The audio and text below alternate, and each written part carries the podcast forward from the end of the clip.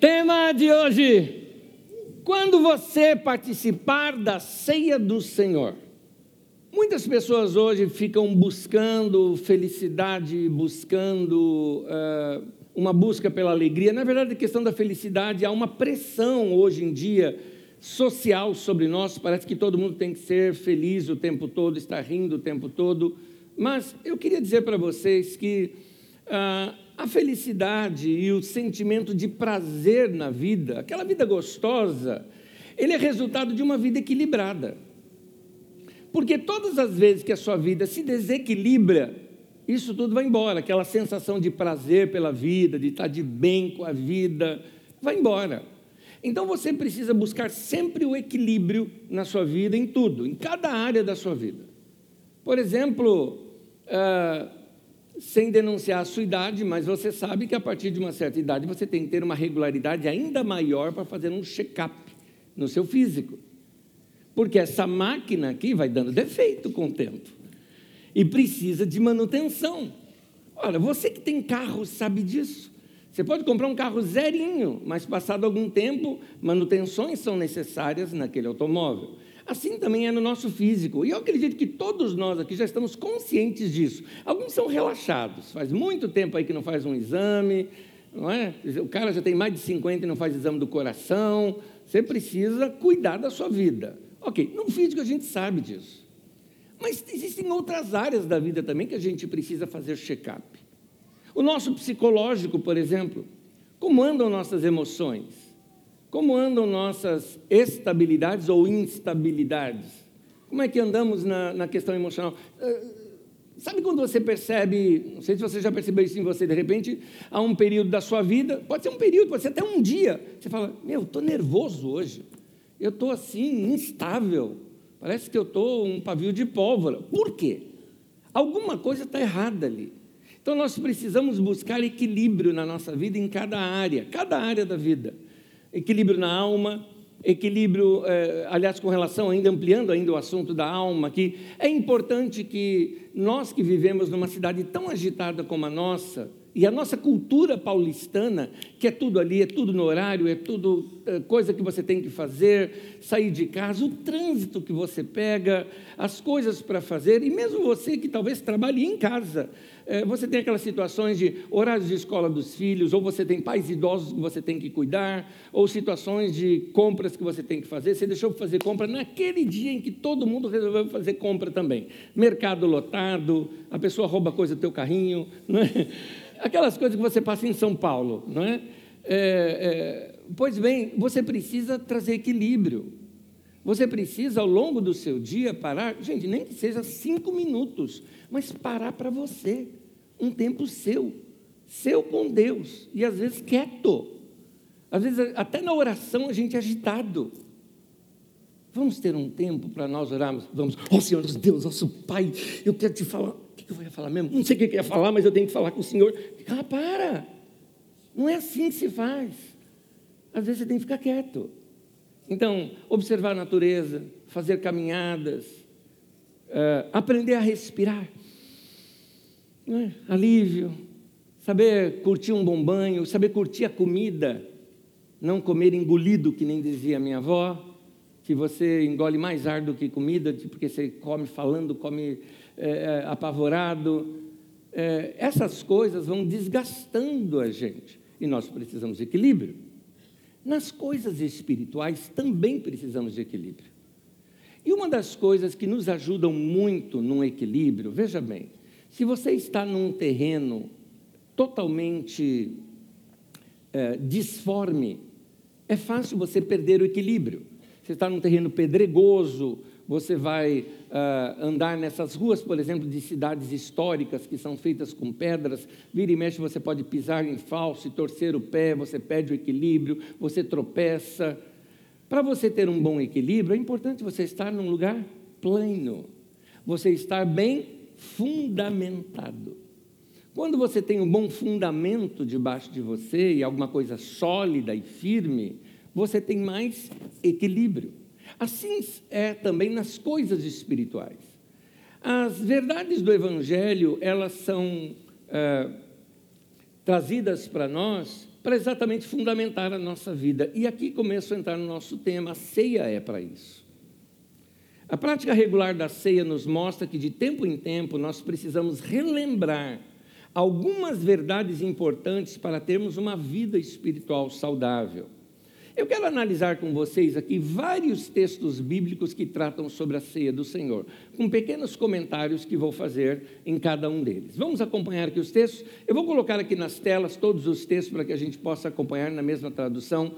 Atos 2, versículo 42, é o primeiro relato da igreja.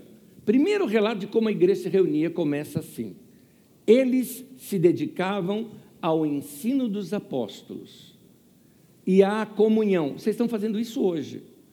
Uma dedicação ao ensino, uma dedicação aqui à comunhão, a estarem juntos, ao partir do pão e às orações. Então, a palavra de se dedicar é a mesma palavra para se devotar.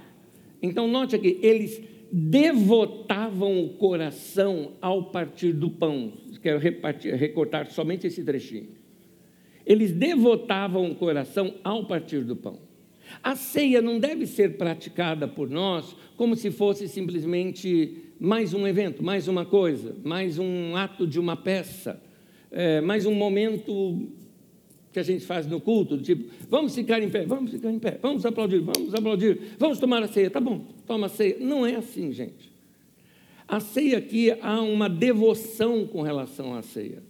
Há um momento em que você separa para aquele instante, esse instante é especial. O que há de tão especial na ceia? Vamos ver aqui nos textos seguintes. Mas esse texto já nos mostra isso. No mesmo capítulo, no versículo 46, Atos 2,46, diz assim: Todos os dias continuava a reunir-se no pátio do templo, partiam pão em suas casas, e juntos participavam das refeições com a alegria e sinceridade de coração. O partir do pão aqui se refere à ceia, tanto no versículo anterior quanto nesse. Uh, mas eu quero destacar o fato de que havia eles, neles alegria e sinceridade, alegria e simplicidade. É interessante que essa alegria e simplicidade era um resultado desta comunhão à mesa. A igreja, no princípio, até porque uh, o povo se reunia praticamente nas casas, o partir do pão tinha um significado comunitário muito mais profundo até do que o nosso aqui, porque era ao redor da mesa. Era ali sentado na mesa, uma prática que havia entre uh, uh, o povo do Oriente Médio, assim eram as comidas, não é? Você dava um, um pão inteiro, se você recebia uma visita, você dava um pão inteiro para aquela pessoa. Essa pessoa ela corta ali o pedaço de pão aquele, corta com a mão, né? Ela pega com a mão, o pão é dela, somente para ela. Ela pega aquele pão e o pão serve como colher. Então você tem vários molhos ali na mesa, você passa e coloca inteiro na boca, para não voltar aquela, aquele pão que você passou na boca, voltar ali naquela parte dos molhos. Assim era uma prática que eles tinham. Na ceia, o que se fazia? Era um pão único, no qual cada um pegava um pedaço desse pão e então, tanto que mais adiante você vai ver Paulo usando isso como figura. De um só pão fez muitos, mostrando que nós somos um só pão e aqui são muitos pedaços desse pão, porque o pão vai representar exatamente o corpo de Cristo, que é a igreja. E feito isso ao redor da mesa, tinha muito significado. Era, é, era, era assim, era, era comunitário aquele momento. Era um momento de, de profundidade de relação entre eles. Tanto que Jesus é, parte o pão com os discípulos no meio de um jantar, no meio de um momento ali, ele para tudo, celebra esse momento e continua ali comendo juntos de um tempo de amizade ali junto com seus discípulos. Em Atos 20, versículo 7, diz assim: No primeiro dia da semana reunimos-nos para partir o pão. Enquanto alguns ficam discutindo, ah, quando que tem que se reunir, é sábado, ou é no primeiro dia da semana que é o domingo, não é, não é essa a ênfase do texto. A ênfase do texto é, quero voltar aqui no texto, no primeiro dia da semana, reunimos-nos para. Percebeu isso? A ênfase aqui é reuniu para aquilo. Nós nos reunimos só para nós tomarmos a ceia juntos. De tão importante que é esse evento, era um evento importante para eles. Vamos, vamos ter uma ceia juntos? Vamos. Então, participamos dessa maneira. Em 1 Coríntios capítulo 10, 16 e 17, Paulo está explicando algo aqui também sobre a questão do pão. Ele está lidando com uma questão de divisão na igreja de Corinto, então ele explica assim: Não é verdade que o cálice da bênção que abençoamos é uma participação no sangue de Cristo e que o pão que partimos é uma participação no corpo de Cristo? Como há somente um pão, nós que somos muitos, somos um só corpo, pois todos participamos de um único pão. Alguns destaques que eu quero fazer aqui desse texto. Primeiro, que o texto diz que o cálice é o cálice da bênção.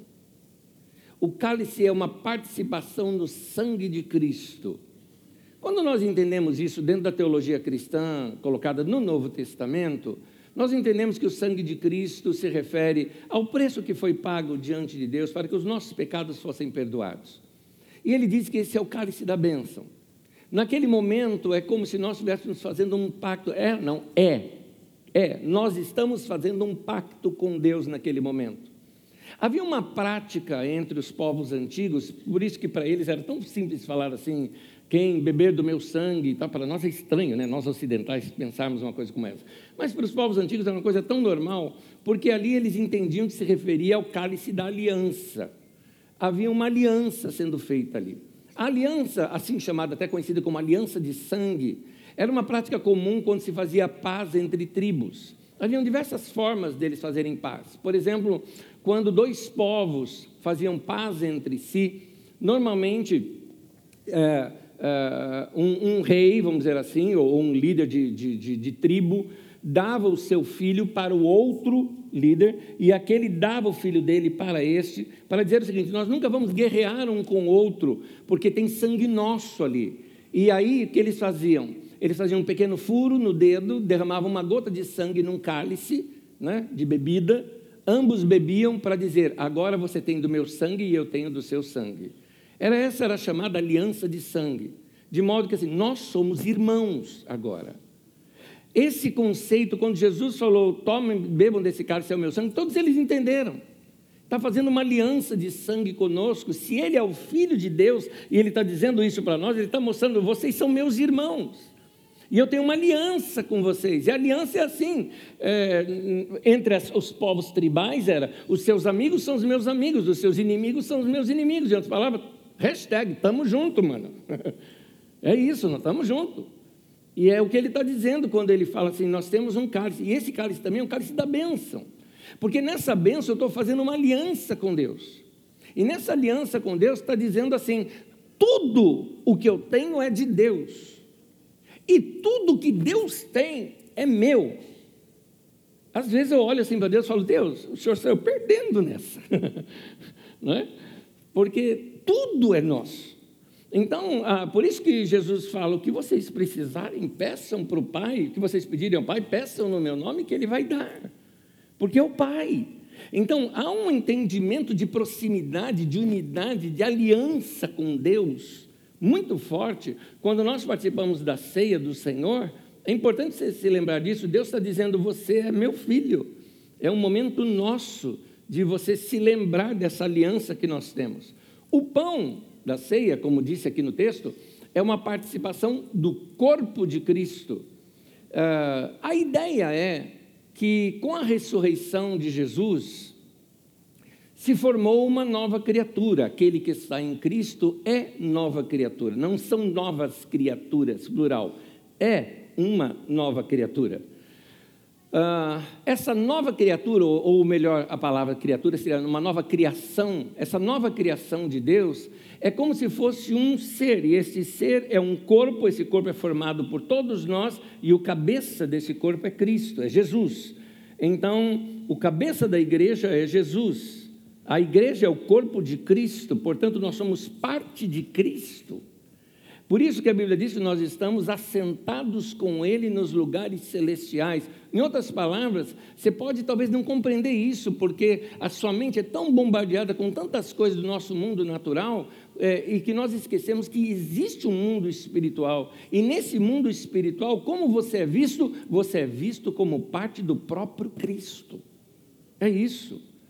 É por isso que eh, nós temos, por exemplo, autoridade sobre o império das trevas, as forças demoníacas. Por que, que nós temos autoridade sobre eles? Por algum mérito próprio? De maneira alguma, mas porque nós estamos em Cristo.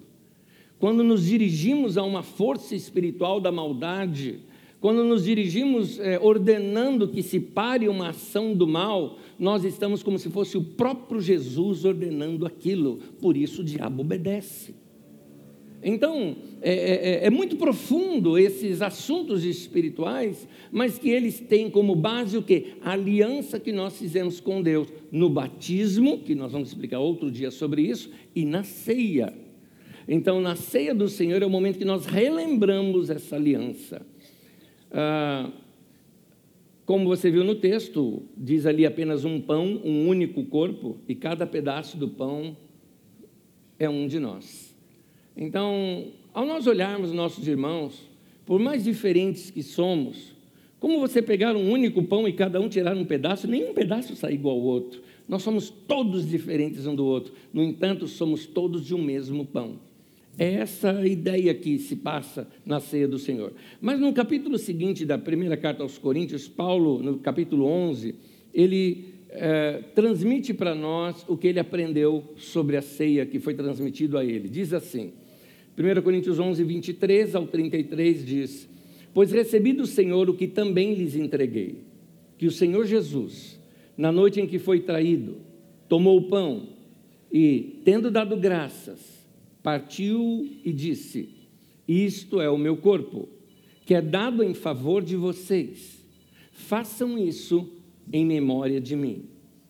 Da mesma forma, depois da ceia, ele tomou o cálice e disse: este cálice é a nova aliança no meu sangue. Façam isto sempre que o beberem em memória de mim.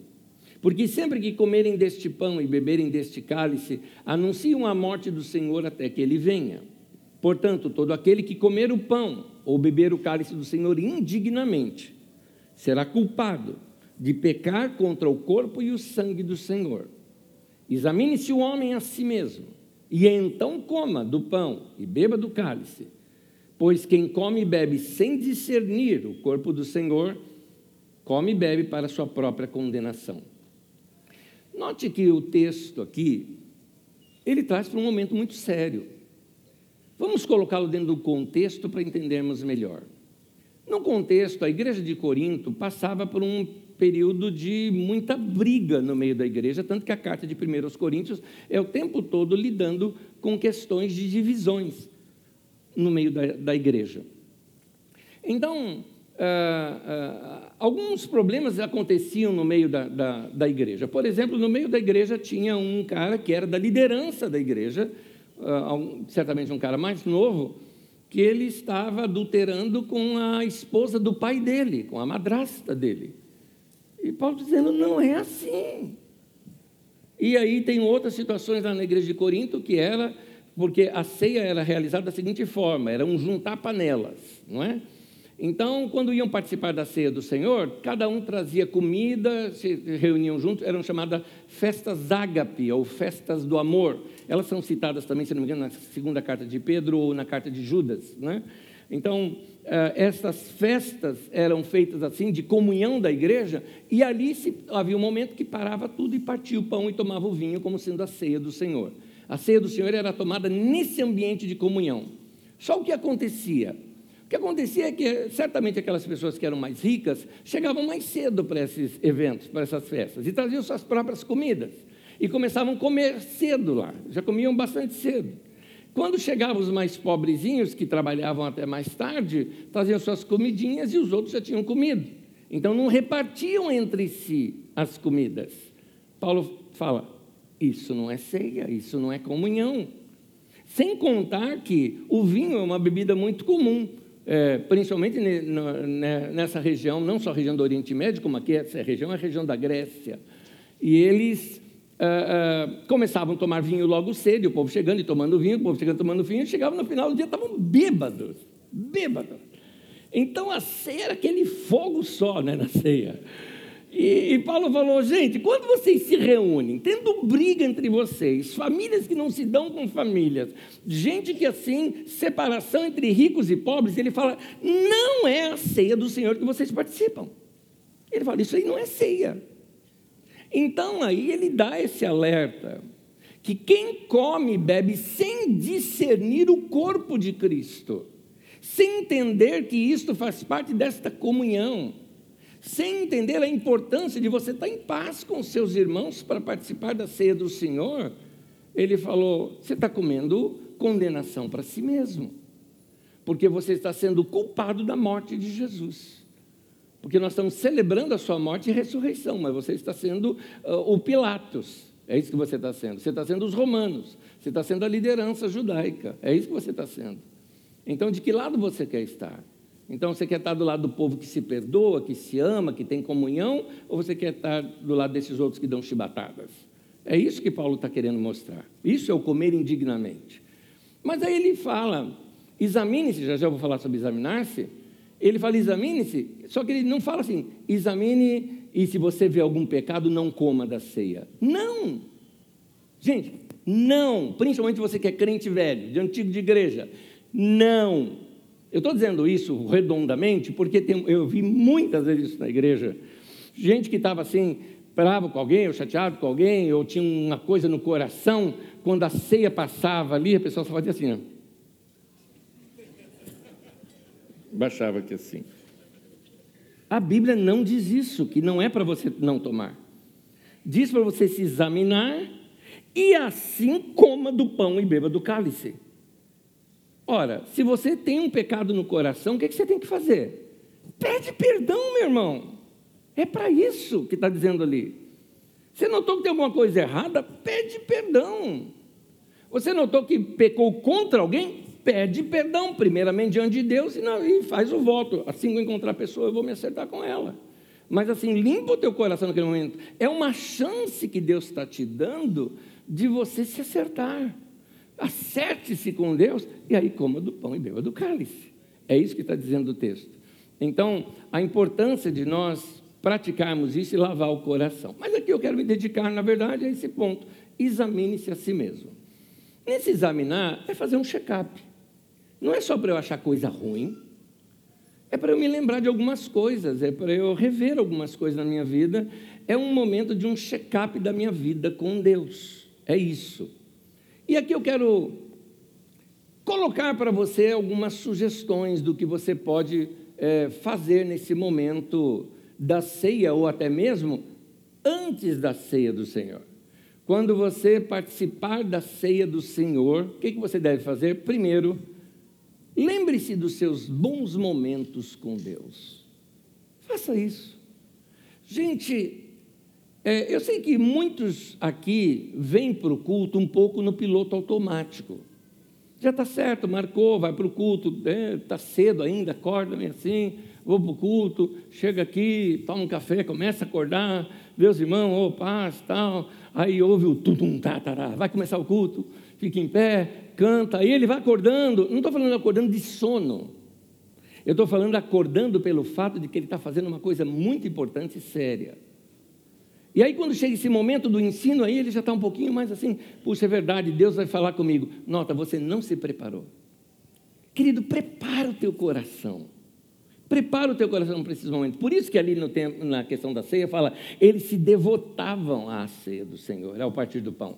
Eles preparavam o coração para aquele momento. É, é, assim, eu gostaria de um dia repartir com você o preparo que a gente faz aqui. Eu sei que os músicos fazem isso, muitos irmãos que fazem isso, mas eu quero falar de mim. O preparo que a gente faz para estar aqui pregando num domingo. A gente ora, busca Deus, prepara o coração, aquece o coração, canta canções para Deus, lê textos das Escrituras, enche a cabeça com as coisas de Deus. É, mas isso é muito bom. E aqui eu queria te colocar isso: lembrar-se dos seus bons momentos com Deus. Quando a gente lembra de bons momentos, isso tem o poder de reativar em nós a nossa paixão. É assim, por exemplo, no casamento. Lembro-me uma vez conversando com um casal é, em que eles estavam com um problema sério de relacionamento entre eles. E a minha conversa com eles parecia não querer resolver o problema deles, né? Porque não dá para resolver ali um problema de eu estou certo ou você está certa, ela está certa, eu estou certo, aquela coisa. Eu saí dessa, eu saí desse paradigma e comecei a conversar com eles sobre assim, escuta, como é que vocês se conheceram? Ah, foi assim. Aí eu comecei a puxar assunto. E o assunto ficou engraçado, contaram umas coisas engraçadas, eu vi que relaxou. Eu falei, mas aí, me conta, o que, que você viu nela? Ah, ela também, tal, e contou dela, tal. E você, o que, que viu nele? Ah, ele é um gatinho, tal, tal, tal, tal. E começaram a falar. Daqui a pouco, quando eu percebi, os dois deram a mão e estavam falando um assim com o outro, já de mãos dadas, não estavam nem segurando um no outro. Já estavam assim tudo mais. Eu falei, gente, posso dar meu diagnóstico? Sabe que problema que vocês estão enfrentando no casamento? É que vocês deixaram de namorar. Foi isso. Vocês deixaram aquilo que foi a razão pela qual vocês casaram. O namoro era tão bom que vocês queriam sacramentar e viver junto. Agora estão vivendo junto para de namorar? Ah, faz favor. Dois sócios, né? dois, é, dois sócios da empresa chamada Lar. Né? Para. Ninguém sobrevive numa relação assim. Então tem que sair junto. O que vocês faziam quando namoravam? a gente assim, sabe? Então, é isso aí que você tem que fazer. É, é isso aí. Vão lá, vão sair, vão passear, vão ao cinema troca musiquinha com vocês, manda. Hoje tem emojizinho, né? tem tanta coisa, né? leva um presentinho, mas é isso que tem que fazer. Muito bem. Na nossa relação com Deus, a gente precisa também se lembrar dos bons sentimentos que tivemos. Na igreja onde eu participava, você não poderia participar da ceia do Senhor sem ser batizado. Aí eu queria ser batizado. Mas você não poderia ser batizado se você não tivesse acima de 12 anos de idade. Eu tinha oito. E eu queria ser batizado e não me deixaram. E eu conto isso bastante né, para os irmãos, é, eu repito bastante isso, mas é, é uma coisa que eu gosto de carregar comigo. Eu me lembro que muitos anos depois, eu me encontrei com um pastor que só me batizou aos 12 anos de idade. Ele me batizou. Eu encontrei com ele. Eu falei, mas eu poderia ter sido batizado com oito. eu insistia, por que eu não posso ser batizado com oito? Não, porque tem que ser com doze, porque é uma criança ainda, mas eu sei o que é. É? E não aceitaram, mas tudo bem. Gente, a minha ansiedade, o meu desejo de participar da ceia do Senhor foi tão forte, que eu estou te falando, eu batizei com 12, eu tenho muito mais de 50. E eu lembro até hoje esse dia. Aquele dia foi especial para mim. Eu lembro o cântico que estava cantando, eu lembro o ambiente, eu lembro para onde meus olhos estavam olhando naquele momento. A ceia é uma coisa importante na vida da gente. Há marcas do seu relacionamento com Deus, você deve se lembrar. Quando foi que você é, entregou seu coração a Jesus? Quando foi que você teve alguma experiência com Ele? Talvez uma experiência de oração. Quando foi que você teve talvez uma experiência do batismo com o Espírito Santo? Ou uma experiência no meio de um cântico de adoração que te arrancou lágrimas. Talvez no meio de uma mensagem, por que não?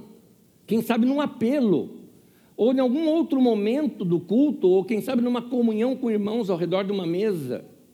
Quem sabe até mesmo num partir do pão, eu tomando cálice é, momentos com Deus que você teve, vai passando um filme aí na sua mente. Esses momentos a gente precisa trazê-los, porque eles despertam novamente a nossa paixão, nosso amor por Deus.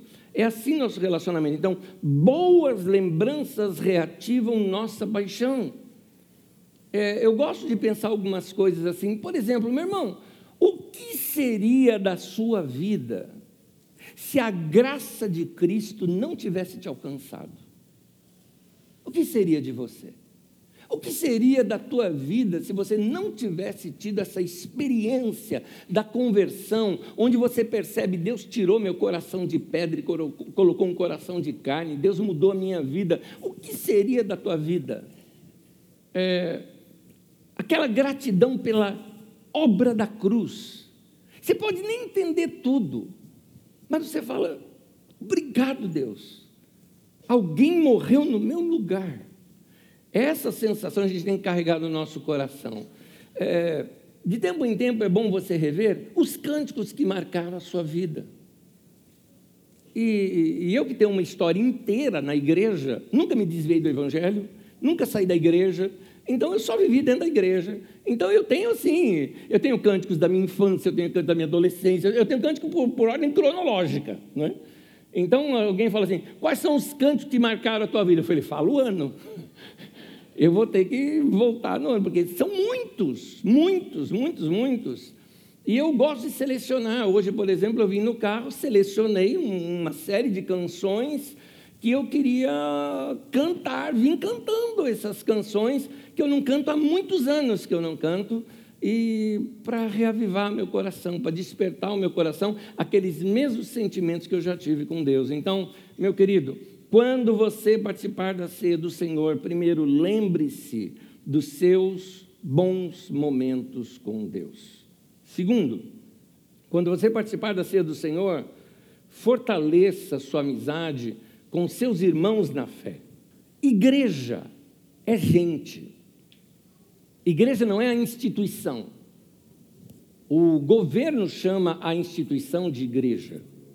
O governo chama este local aqui da igreja, situada na rua São Bento, 270, Quitaúna, Osasco, São Paulo.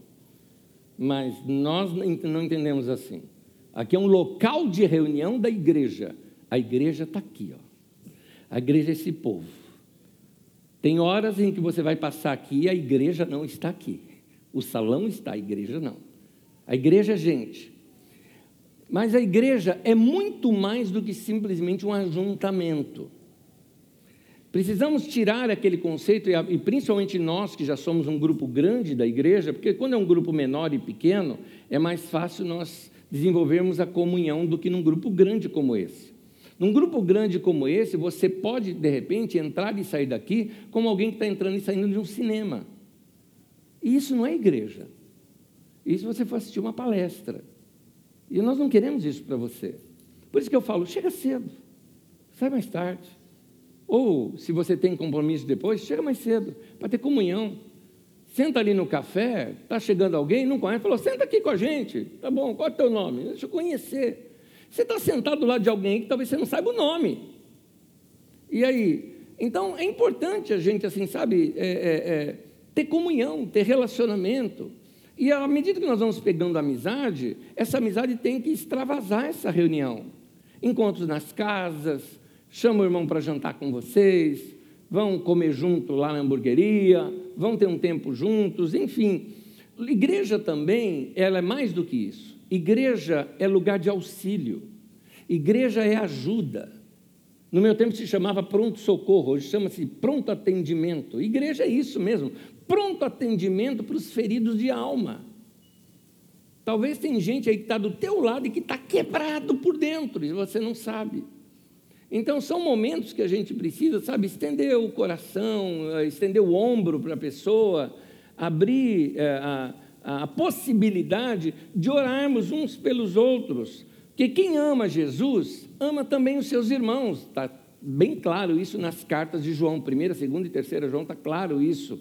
Quem ama Jesus, ama seus irmãos. Por isso, ouve o outro, chora com os que choram, se alegra com os que se alegram. Isso é igreja, isso é igreja. Quando você participar da ceia do Senhor, terceiro, lembre-se de que você é um discípulo de Jesus. É importante a gente saber disso, porque a palavra discípulo, ela significa aluno, ou aprendiz, ou seguidor. E se nós somos seguidores de Jesus, nós precisamos imitá-lo. E Jesus dá uma, excelentes lições, inclusive nesse ambiente da ceia. No texto que fala sobre a ceia do Senhor, me permite, por favor.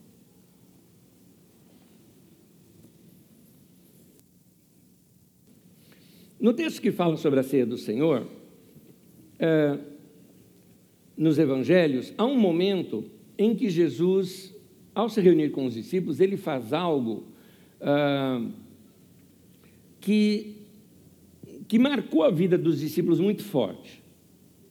Ele pegou uma toalha, cingiu ali com a toalha, pegou uma bacia d'água, se ajoelhou diante de cada um e foi lavar os pés dos discípulos. O Pedro claramente falou: Senhor, de jeito nenhum que o senhor vai lavar meu pé.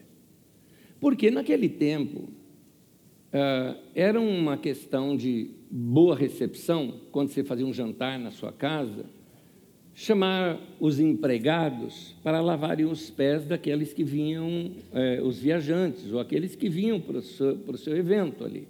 Se lavava os pés das pessoas, era uma cortesia. Mas exatamente esse que lavava os pés era o empregado de escalão mais baixo que tinha. Então Jesus assume a posição mais inferior que tinha. No livro de Filipenses diz assim: que Jesus, mesmo sendo Deus, ele não quis, por usurpação, ser igual a Deus, mas ele se esvaziou da sua própria divindade. E veio entre nós e morou entre nós e viveu entre nós como homem. E mais adiante no texto, em Filipenses 2, fala que ele, como homem, se humilhou a si mesmo, é, sendo obediente até a morte, morte de cruz, que era o pior tipo de morte que havia. O que eu quero te mostrar é o seguinte: Jesus, olha a humildade dele, olha a maneira como ele se humilhou. Se você pensa aqui em termos de dignidade, você gostaria de deixar de ser um ser humano e se tornar um outro ser chamado barata, por exemplo? Oh, nojento. Pois é, estou citando esse mesmo. Não seria muito humilhante para você deixar de ser ser humano e ser barata? Pois é, eu quero te dizer o seguinte: a humilhação de Jesus foi maior do que essa. Porque você deixaria de ser uma criatura para ser uma outra criatura relativamente inferior. Mas Jesus ele deixou de ser criador para ser criatura. E como criatura se tornou servo de todos os homens. Quando naquele dia ele pega e começa a lavar os pés dos discípulos, ele está mostrando para a gente um caminho do cristão. E o caminho do cristão é esse caminho do serviço. A gente cultua a Deus servindo pessoas. A gente serve a Deus servindo pessoas. Por exemplo, Deixa eu, quer ver, eu vou dar um exemplo aqui. Todos os meus irmãos cooperadores aqui na Cariza, todos os que estão em, em, em, em, serviço hoje, ou você que hoje não está aqui em serviço conosco. Cooperadores são nossos irmãos de serviço que usam esses crachás e estão aqui. Estou falando com vocês agora, só para vocês terem uma ideia, vou usar vocês como exemplo. Qual que é a função de vocês aqui? Ah, minha função aqui é organizar. Tá, tá. Não, não, isso aqui é uma ajuda que você faz para a nossa organização. Essa não é a função principal. A função principal de vocês é distribuir amor para cada pessoa que chegar nesse lugar. Essa é a principal função que você tem aqui.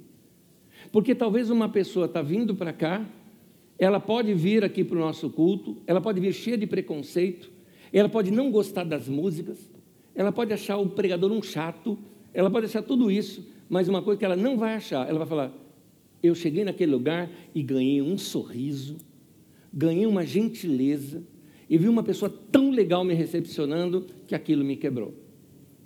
É importante esse lado de servir as pessoas o tempo todo. Agora, isso que esses irmãos estão fazendo aqui no culto é didático para todos nós.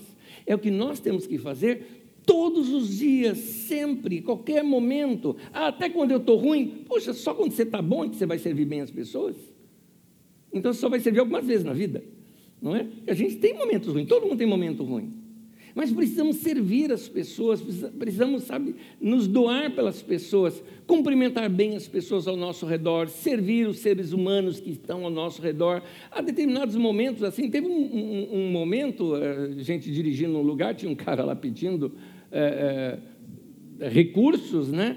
Eu falei para a Magda ali, eu estava no carro, falei, Magda, eu estou sem nada, acha aí na bolsa alguma coisa, a gente precisa achar alguma coisa para ajudar aqui, porque Aí achou lá um dinheiro que a gente tinha, a gente quase não anda mais com papel moeda, né? Falei, vamos dar, vamos ajudar. Porque assim, quanto custou isso aqui para nós? Que diferença fez esse valor que nós temos aqui? Nada, mas para ele fez toda a diferença. A pessoa está podendo comer aqui agora. É, nós, fomos, é, nós estávamos indo para casa, faltava algumas coisas em casa. Vamos passar no mercado? Vamos. Como estava a caminho, estamos no mercado, e é desses mercadinhos meio chique que tem. Mas era o que tinha aberto, era noite, vamos entrar e comprar só ali algumas frutas e algumas coisas, coisas básicas do básico do básico, porque compra mesmo, a gente faz é, é nesses atacadistas que é mais barato, né? Então, o básico do básico que precisa, só que na porta, uma senhora com filhos ali, dá para notar que. Você acha que ela queria estar ali? Alguém fala, lá vem esse pessoal pedindo. Você acha que ela queria estar ali na rua pedindo? Que julgamento é esse? Tadinho dela, das crianças. Magda entrou e falou: vamos procurar algumas coisas que vamos dar para eles? Vamos, fizemos isso, isso, isso. E eram crianças. Criança, bolacha, suquinho, né? Aí fomos lá dando. Né? Primeira coisa que o menino pegou assim para mim e falou: Você é corintiano? Eu falei: Sou. E você? É nós, mano. Eu falei: É nós. Perdemos, mas caímos em pé. tá. Aí eu entrei no carro, lembrei que eu um dia eu, eu, eu, tinha carrinhos assim, falei, eu não uso esses carrinhos, não são decorativos, não são nada, vou deixar no carro um dia, eu vou dar para uma criança. E lembrei, fui lá no carro, peguei os carrinhos, voltei lá para ele, mano, porque tu é corintiano, mano, tá aqui, carrinho para você. A alegria do menino que tinha agora um carrinho para brincar. Gente, quanto custa isso para a gente? Aliás, o negócio está é, é, tá dentro do meu carro. Assim, quanto custa? Sirva pessoas. Isso é nosso culto. Está entendendo? Culto não é só o que a gente faz aqui, aqui é o culto congregacional. Mas só vim aqui, ah, não, eu já cantei, já rezei, já falei com Deus, já está tudo bem na minha vida. Está nada, querido, agora que você está preparado para ir viver. É agora que a gente vai servir. Todos nós somos sacerdotes, todos nós temos ministério, todos nós temos que fazer três coisas. Nosso ministério, que todo mundo tem igual: servir a Deus, servir as pessoas e servir a igreja, servir os irmãos. Então nós temos que servir, servir, servir, servir o tempo todo. É isso, é para isso que nós somos chamados. Na ceia nós nos lembramos de como foi Jesus e a obra que ele fez por nós e lembrar, eu sou discípulo de Jesus, eu tenho essa aliança com ele. Uma, uma, uma lição de serviço que Jesus nos deixa, ele deixa também para nós uma lição de perdão. Quando ele oferece os elementos da aliança, como o pão e o vinho, é algo muito importante aqui para nós. Deixa eu pôr uma frase aqui e te explicar essa frase. O perdão é uma dádiva de Deus para você oferecer aos outros. Presta atenção, o perdão é uma dádiva de Deus para você oferecer aos outros. Eu vou te explicar. Deus nos perdoa. Mas lá em Colossenses diz que Ele nos perdoa para que a gente perdoe a outros. E eu vou dizer o porquê disso. O perdão é um presente de Deus para você. Quando você está perdoando alguém, sim, você está fazendo um bem àquela pessoa a perdoar, ou de repente aquela pessoa não está nem ligando para o teu perdão. Mas ao você perdoar aquela pessoa, é você que vai ficar bem. É algo que vai limpar o teu coração. Então, e essa capacidade de perdoar, ela não vem de você, ela vem de Deus. Deus coloca no teu coração, Deus te perdoa para colocar no teu coração o perdão, para você oferecer perdão para outras pessoas, para não carregar mágoa. É um presente para você. Quando você, perdoa, parece até um ato egoísta, porque quando você perdoa, é você que vai ficar bem, não é outra pessoa, é você. Se a outra pessoa aceitar esse perdão e consertar, melhor, ela tira as amarras da vida dela. Mas não é isso que está ensinando. O que a Bíblia está nos mostrando é que Deus nos perdoa. Colossenses diz isso lá, Colossenses 3,13. Assim como Cristo perdoou, também perdoai vós. Então, da mesma maneira como Jesus nos perdoou, perdoa os nossos pecados, assim como nós perdoamos os que pecaram contra nós. Algumas traduções trazem a palavra devedores, é a mesma palavra no grego. Então, é, se você perdoa as pessoas com aquele perdão que você recebeu de Deus, você está consciente do perdão que Deus te deu? Você está consciente de que Deus foi misericordioso com você? Está consciente do quanto Ele te perdoou? Perdoa os outros também, porque o pecado daquela pessoa não é maior do que o que você cometeu contra Deus. Então, o perdão é uma dádiva de Deus para você oferecer para os outros. Uma lição de amor também que Jesus nos dá, porque ele disse que morreria pelos seus discípulos, assim como ele morreu por nós, e é uma lição que nos ensina a amar todos. Amar amigo, amar inimigo, usar de misericórdia, usar de bondade, usar de compaixão.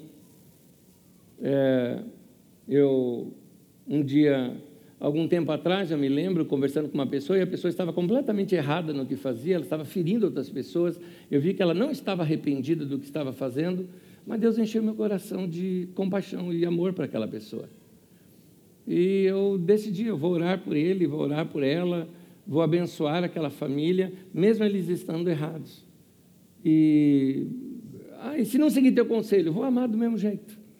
Porque a gente tem que estender amor, misericórdia e compaixão, não é só para quem é legal com a gente, é para todos. E na ceia a gente lembra disso porque Ele nos amou primeiro. É o que diz o texto. Nós o amamos porque Ele nos amou primeiro. Então, quem é discípulo, seguidor de Jesus, é alguém que imita esse estilo de vida de Jesus.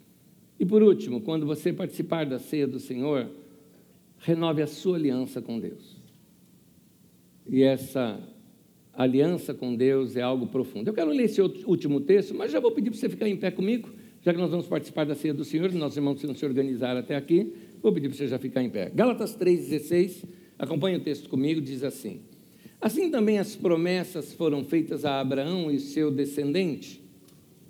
A Escritura não diz e aos seus descendentes, como se falasse de muitos, mas ao seu descendente, dando a entender que se trata de um só, isto é, Cristo. O que o texto está querendo nos mostrar é que Deus fez uma aliança com Abraão. Ah, mas Deus tem uma aliança comigo também. Espera, não é bem assim. Você não está com essa bola toda, não. Deus fez aliança com Abraão e ao seu descendente. E o descendente dele aqui, no caso, não é o Isaac, é Cristo. Então há uma aliança de Deus com Jesus Cristo.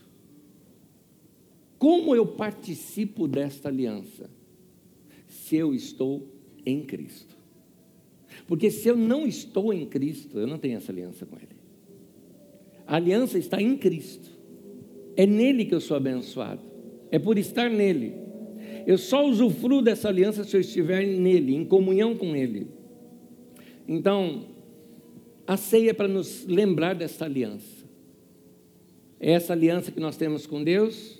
Ao comer do pão, você está ingerindo mais de Jesus para o seu interior. Ao beber do cálice, você está recebendo mais da vida de Deus para dentro de você. Por isso que Paulo diz que ele é o cálice da bênção. Ao tomarmos do cálice, você está sendo abençoado com toda sorte de bênçãos espirituais. Por quê? Naquele momento você está assim, uh, relembrando ou certificando essa aliança sua com Cristo, de dizer: Eu vou te seguir, eu sou teu. É isso. Então, último texto, Efésios capítulo 1, versículo 3 diz assim: Bendito seja o Deus e Pai de nosso Senhor Jesus Cristo, que nos abençoou. Note que já está no passado, ele já nos abençoou com todas as bênçãos espirituais nas regiões celestiais em Cristo. Todas as bênçãos que você precisa estão em Cristo. Você pode participar de cada uma delas quando você está em Cristo. Você está em Cristo pelo batismo, pela prática da ceia, mas você também está em Cristo quando você está em comunhão com Ele, em relação com Ele. É por isso que a gente tem que pedir perdão dos pecados. Porque a Bíblia diz: os vossos pecados fazem separação entre vós e mim, diz o Senhor. Não é entre mim e vós. Deus não separa da gente. Mas a gente se separa de Deus quando a gente peca. A gente fica sem graça. Então pede perdão para você estar em Cristo. Não estou dizendo que você foi abandonado por Cristo, você deixou de ser cristão porque você pecou. Não, nada vai arrebatar você das mãos de Deus. Mas eu quero que você tenha uma vida livre, leve, boa com Deus.